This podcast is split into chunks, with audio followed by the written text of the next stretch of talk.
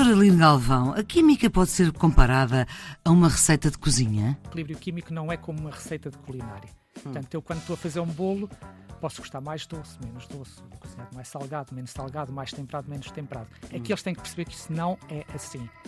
Não é a vontade do freguês. Não, os ingredientes que eu misturo, quer os produtos que vou obter, estão em proporções muito bem definidas, que nós chamamos de proporções estequiométricas. Se for um de oxigênio para 2 de hidrogênio, não é 1 para 2,1 nem para 3. Não, porque não é tudo, água, é outra coisa. Tudo, ou, não, ou o que mete é mais, vai para desperdício, não é usado. Estamos com o professor Adelino Galvão. Ele é professor do Instituto Superior Técnico, onde investiga no Centro de Química Estrutural. É também o secretário-geral da Sociedade Portuguesa de Química. Foi o grande promotor das comemorações do Ano Internacional da Tabela Periódica, em 2019.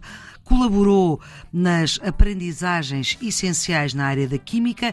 Ora bem, estas aprendizagens são essenciais para os alunos porque são os documentos de referência do Ministério da Educação em cada uma das áreas de ensino.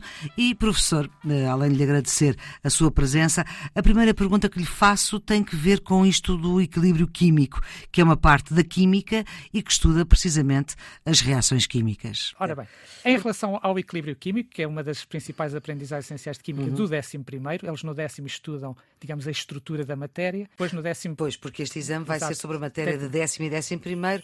Nós e o equilíbrio químico é uma aplicação de tudo isso que andaram a aprender no décimo e, portanto, esses uhum. conceitos vão ser chamados agora aqui e vamos ter a oportunidade de falar sobre eles ao longo uhum. desta conversa. E a primeira coisa que os alunos têm que perceber quando vão estudar equilíbrio químico é que o equilíbrio químico não é como uma receita de culinária. Uhum. Portanto, eu quando estou a fazer um bolo, posso gostar mais doce, menos doce, cozinhado mais salgado, menos salgado, mais temperado, menos temperado. Aqui hum. eles têm que perceber que isso não é assim. Não é a vontade do freguês. Não, os ingredientes que eu misturo, quer os produtos que vou obter, estão em proporções muito bem definidas, que nós chamamos de proporções estequiométricas. Se for um de oxigênio para 2 de hidrogênio, não é 1 para 2,1 nem para 3. Não, porque Portanto, não é tudo, água, é outra coisa. Tudo, ou, ou, não, ou o que mete é mais, vai para desperdício, não é usado. Uhum. E, portanto, tem que ter essa noção. Quer reagentes, quer os produtos, estão em proporções muito bem definidas e eles têm que saber trabalhar muito bem com esse conceito, porque há sempre perguntas sobre esse assunto. O outro conceito que tem que dominar é que a própria proporção entre produtos e reagentes está condicionada por uma grandeza que se chama a constante equilíbrio. Portanto, uhum. não é o que calha, não depende de, ah, mas eu vou aquecer mais o forno ou menos o forno e depois arrefeço e depois levo para a sala e depois ponho. Não, é que isso não acontece. Não interessa o caminho que eu seguir para ir de reagentes e produtos, use catalisadores, não use catalisadores, use luz, use fogão, o que quer que eu use, o resultado vai ser sempre o mesmo. Portanto, uhum. a relação entre produtos e reagentes só depende da constante equilíbrio. E aqui vai surgir um outro conceito que eles vão ter alguma dificuldade em interiorizar. É que nós chamamos constante de reticências qualquer coisa, mas não é uhum. é uma constante. Portanto, esta constante não é uma constante. Uma constante inconstante. É uma constante inconstante é que, depende, que depende das variáveis de sistema. A temperatura, a pressão, as quantidades que eu ponho de reagentes, as quantidades que se formam de produtos. E o objetivo, por exemplo, agora numa ótica que me interessa mais que é engenheiral, é uhum. é saber como é que eu controlo essas variáveis de sistema para levar a água ao meu moinho, ou seja, uhum. para conseguir aquilo que quero. Pronto, e isso eles têm que dominar estes conceitos, ok? Portanto, estes conceitos são muito, muito, muito necessários. Por exemplo, imaginem que eu tenho uma reação que liberta calor, uma reação exotérmica. Eles têm uhum. imediatamente que saber pensar que se arrefecerem, portanto, se diminuírem a temperatura, essa reação vai ser mais eficiente. E, portanto, nós temos que saber, se eu tiver uma reação que está a ter um rendimento de 80% e o meu patrão diz, mas eu quero 90%, então hum. eu tenho que saber, ah, então tenho que arrefecer. Se ela é isotérmica, se eu a faço a temperatura ambiente, tenho que pôr ali um sistema de arrefecimento que a leve para 10 graus e aí se calhar uhum. chego ao que me pedem. Portanto, eu tenho que dominar como é que as variáveis de sistema condicionam o resultado. E isto às vezes é um outro conceito que os jovens não têm, que é os compromissos. Eu tenho que fazer compromissos. No mesmo exemplo da reação exotérmica, que se eu baixar a temperatura aumenta o rendimento, se a velocidade, como em quase todas as reações ativadas, que são quase todas, favorecer a reação, a velocidade da reação, se eu aumentar a temperatura ela fica mais rápida, uhum. se eu diminuir a temperatura fica mais lenta. Portanto, eu tenho que querer velocidade ou rendimento as duas coisas numa reação exotérmica eu não consigo. Uhum. Isso às vezes é, é, é, difícil de interiorizar. Os jovens querem tudo. E, portanto, terem que fazer compromissos. E esta coisa, às vezes, a pessoa nós... já é política. Já é política. Porque, porque, porque é política, não. É, é arte compromisso. É economia. Eu, eu vou já Sim. explicar porquê. Imagino que eu tenho uma reação química que demora 7 horas. e que tem um rendimento de 80%.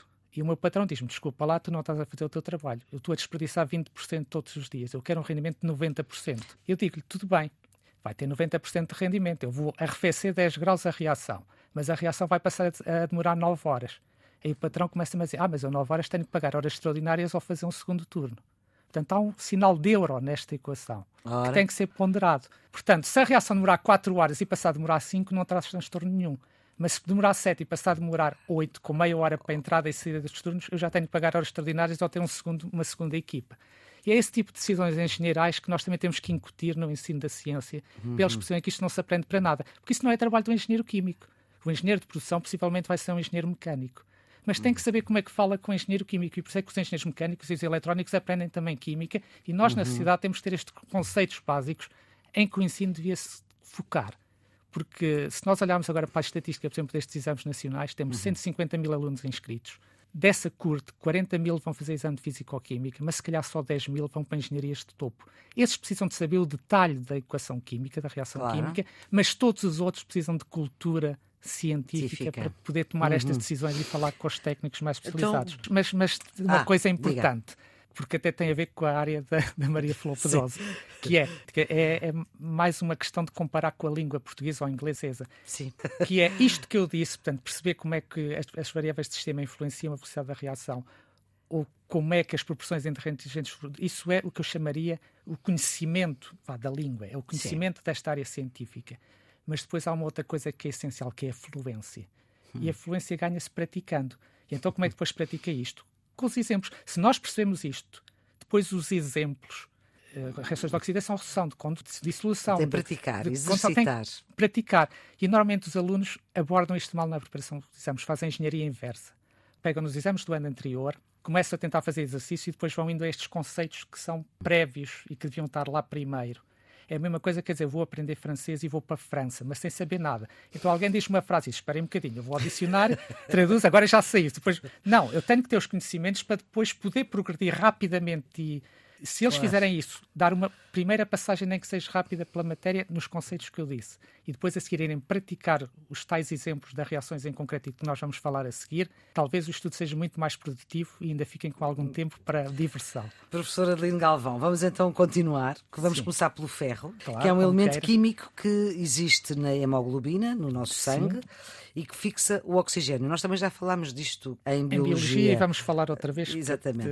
O problema é que o oxigênio oxida, não é? E, portanto, é o responsável pela ferrugem. Exatamente. E é um bom exemplo. Por exemplo, o ano passado celebrámos o Ano Internacional da Tabela Periódica. Quando nós olhamos para a tabela periódica, vemos lá o ferro, Sim, uhum. sozinho, e os outros elementos. FE, não é? FE. E todos esses elementos que estão lá na tabela periódica estão, o que nós agora também estamos, estão confinados. Portanto, uhum. tem uma dada carga no núcleo e tem um dado conjunto de eletrões à volta que é exatamente igual em que a gente chama neutros. Quando os átomos saem do conforto do confinamento e vão para as moléculas reais, eles passam a ter ligações químicas, que são ruas e avenidas que ligam os átomos uns aos outros. E os eletrões gostam de passear, tal como nós. Não o cãozinho, mas passear-se a si próprios. É. E às vezes vão mais para uns átomos e menos para outros. E há átomos que ficam com menos eletrões, ficam o que nós chamamos positivos, e outros ficam mais negativos, tem, tem, tem esses eletrões a mais. Uhum. E, portanto, o ferro gosta de estar do lado dos positivos, é aquele que os eletrões gostam de ir passear ao outro uhum. lado. E tem esse tal estado 2, que, é o, que é o que existe nos sistemas biológicos, é o único uhum. biologicamente ativo. O ferro 3 não é assimilável pelo nosso organismo. Portanto, é a tal ferrugem. Nós não comemos ferrugem. Exatamente, é, e portanto, esses estados eh, são estados formais, o ferro 2 e o ferro 3, mas só o ferro 2 é que nos interessa, que existe que na é hemoglobina, nas enzimas, uhum. todo esse. Portanto, e... o ferro 3 é aquele com que se fazem paredes, paredes, por exemplo? Okay. E é por isso é que isso é, é logo uma das coisas que a gente tem que ter cuidado. Portanto, este alimento é rico em ferro. Pode ser rico em ferro, mas o ferro que lá está não servir para nada. Se não for ferro 2, o resto é ferrugem. E se quiser assim uma coisa que se Sim. diz e que tem um fundo de verdade, eu vou dizer sem se uhum. fazer investigação na área, não sei se é exatamente verdade, quando a gente hum. põe vinagre ao sumo de limão, o que estamos a pôr é um ano da sacrificial. É um quê? Ano do sacrificial. É um composto que se vai oxidar em vez do ferro se oxidar. Ele dá o corpo ao manifesto. Portanto, o vinagre, que é ácido acético, vai se transformar em CO2. Portanto, o carbono vai se reduzir a CO2, uhum. vai se descarboxilar, oxidando-se e, portanto, vai proteger, como o processo está a acontecer no vinagre ou no sumo de limão, não acontece no ferro. Uhum. Pelo menos no tempo que dá entre a gente preparar a salada e comê-la. Uhum. Portanto, é, o, portanto, o ano sacrificial é um composto químico, portanto, nós também fazemos isso nos barcos. Nos barcos nós aparafusamos uns blocos de zinco ao casco, porque o zinco oxida-se mais facilmente, enquanto houver zinco agarrado ao casco, eu não preciso me preocupar com a ferrugem do casco, porque o zinco vai-se corroer, portanto, todo o oxigênio que lá chega, o zinco consome, e, portanto, não há oxigênio para corroer o ferro. E, portanto, aí o sumo de limão ou o vinagre faz o mesmo efeito, portanto, mantém o ferro na sua forma biologicamente assimilável, ou até pode acontecer que algum ferro de ferrugem Mas volte atrás. O limão também tira a ferrugem, limpa a ferrugem. Exatamente, ou até pode fazer com que, algum ferro volte, volte ao estado 2, ok? E, portanto, ah. é, é, e nós já vamos ver... Por isso é que é bom o sumo de limão. O sumo de é limão também. Nos faz bem. Embora, como eu digo, não faço investigação nessa área certo. da biologia. Muito bem. Mas, mas, mas há uma coisa que no ferro escapou, se calhar, Diga. na sua introdução. Para ah. já há um ferro 2 que também que também é interessante, que é o das espíritos alentejanas. Sim. Que teve na origem da indústria química em Portugal, portanto, a Companhia União Fabril, a CUF, é. foi criada para transformar em ácido sulfúrico, uma reação química, ah. esse enxofre das espíritos. E também era bom que os professores começassem a integrar isto um bocadinho com a geografia, irem ver ao mapa a faixa peritosa ibérica, vai de Alcácer do Sal a Sevilha, essas coisas, seria uhum. sempre bom. Mas há um ferro que nós não falamos e que é muito importante, que é o que há nos nossos carros, nas pontes, nos caminhos de ferro, nos carris, uhum. naquele ferro dentro do botão. E esse ferro, que é o mais igual à tabela periódica, não existe na natureza. Portanto, a natureza não feito. tem ferro, só tem ferrugem. A, a natureza tem, tem o óxido de ferro, que é ferrugem, e tem este ah. espíritos, que é o tal ferro 2. Então tem que se desgastar para fazer não, ferro. Não, nós temos que ter uma reação química muito importante hum. para criar esse ferro, que é o que se faz nas siderurgias, ah. que é reagir carvão, que é o carbono, com o óxido de ferro. Antes de chegar ao 14, não fica diamante, não é? Exatamente. Sim. E, portanto, normalmente entra acito ou outro carvão normal. E, portanto, esse carvão vai reagir com o ferro e dar-lhe os eletrões dele. Vai dizer, toma aqui os meus eletrões. E vai se transformar por isso em CO2, porque como ele fica sem eletrões, vai buscar os eletrões ao oxigênio. E é por isso que há ferro. E poluição. É essa parte importante que nós temos que estar sempre com os desafios societais na cabeça quando pensamos pois. em química. Portanto, a siderurgia, o processo tradicional, é altamente poluente. Ferrugem, uh, ferro. ferro, mas libertando a quantidade exatamente estequiométrica de dióxido de carbono que corresponde e que não é processo. nada bom para, a nossa, isso, para o resto. Isso, eu falei nisso do ferro para as estruturas uhum. metálicas, mas temos também o alumínio. E o alumínio tem que a particularidade é de ser é muito mais leve. E, portanto, se é muito mais leve, no fundo, acaba... E que temos nos tachos, enfim. E que temos nos tachos e temos nos aviões. Porquê que os aviões são feitos de alumínio e os comboios e os carros de ferro? Uma questão de peso porque para uma mesma resistência estrutural o alumínio é mais leve. E há uma coisa, por exemplo, que as pessoas não pensam que é, por exemplo, porque é que nas ligas que são usadas nos aviões, por exemplo, se mistura o alumínio com um bocadinho de lítio? Com 1 ou 2% de lítio. Porque trocar um ou dois átomos, assim de 100 em 100, ao alumínio, uhum. aquilo não aquece nem arrefece. Mas... Mas cada porcento de alumínio que nós trocamos por lítio baixa o peso em 3%. Uhum. E se nós pensarmos num avião de 100 toneladas, 3% são são 3 toneladas, portanto, 2% são 6 toneladas. 6 toneladas é um passageiro de 75 quilos, são 60 passageiros. Por exemplo, a duas viagens por dia, por exemplo, uma viagem de 100 hum. euros, são 12 mil euros por dia, são 4 milhões de euros por ano. O avião, ao fim de 10 hum. anos, está pago. Portanto, só com os passageiros que leva a mais, haja, mar... haja marketing para encher. Pois, é essas decisões que, a pessoa tem que, que a pessoa tem que pensar. As reações químicas são processos onde os reagentes se combinam, e o professor já, já disse isso. Pode dar exemplos de reações químicas e de que tipo são uh, aquelas mais comuns? Sim, eu, essas que falou são as mais comuns, quando eu tenho quebras ou formações de ligações químicas entre os átomos. Mas há umas que também são muito importantes em que nem Por envolvem exemplo, quebras, sim. nem formação de ligações químicas. Sim. Estou a pensar nos nossos olhos nós nos nossos olhos temos uma molécula que é o cis-retinal. Eu já lhe explico o que é, que é o cis-retinal. Que... Portanto, enquanto estamos aqui a conversar, estão a decorrer reações químicas, químicas nos, em cada um olhos. dos nossos corpos. Aliás, basta eu apontar-lhe uma luz muito forte para os olhos e deixa de ver. Sim, Porquê? Sim. Porque vai gastar o cis-retinal todo e vai ah. demorar uns 4 ou 5 minutos até ele voltar.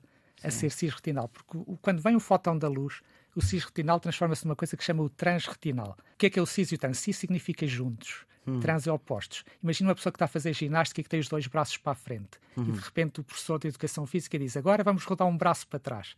Isso é passar de cis para trans. Uhum. E é assim que nós vemos.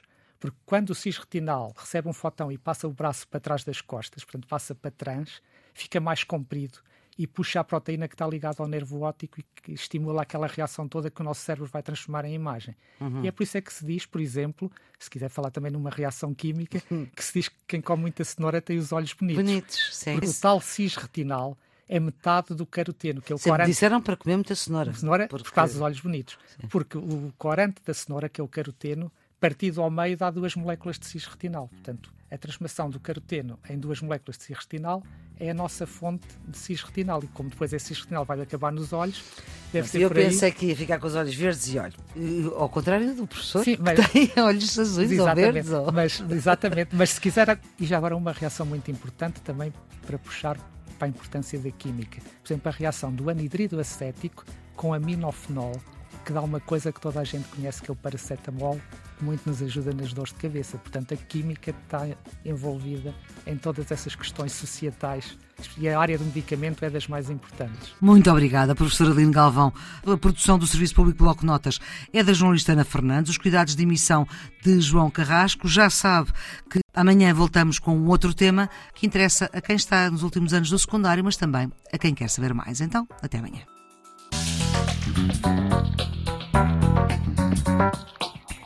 Música